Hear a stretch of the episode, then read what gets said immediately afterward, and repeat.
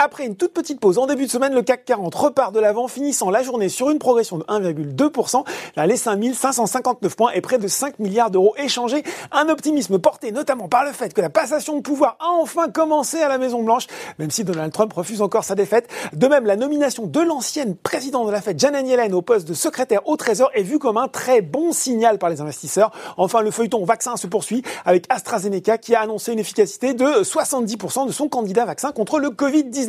Avec tout ça, le Dow Jones grimpe de 1,45% à 17h45. Il est à un plus haut absolu. Accrochez-vous bien à dépasser les 30 000 points, les 30 021 points. Le Nasdaq grappille lui près de 1% vers les 11 992 points. À noter Tesla qui après son bond de 6,5% hier prend encore plus de 3,5% aujourd'hui à plus de allez, 510 milliards de dollars de capitalisation. C'est stratosphérique.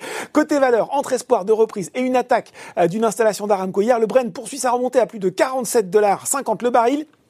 Il entraîne dans son sillage Valourec qui gagne plus de 20%, euh, Technip FMC Total. Le groupe minier Eramet était également bien orienté. Ça décolle pour Air France KLM plus 11% et pour le petit équipementier aéronautique Fijac plus 17,5% aujourd'hui et plus 65% sur un mois. Et puis sur le CAC 40, c'est Renault qui continue à être pied au plancher qui progresse maintenant de près de 40% sur les trois derniers mois. Des grosses progressions. Hein. Les bancaires étaient également à l'honneur avec BNP Paribas et Crédit Agricole. Alors, comme toujours dans une séance de ce type, bah, les valeurs qui ont le mieux traversé la sanitaire se replie à l'image de Sartorius, Tedim, Ipsen ou encore Biomérieux. Et puis c'est pareil hein, sur le CAC 40 où les meilleures performances depuis le début de l'année sont victimes de prise de bénéfices. C'est le cas pour L'Oréal, Schneider ou encore Téléperformance.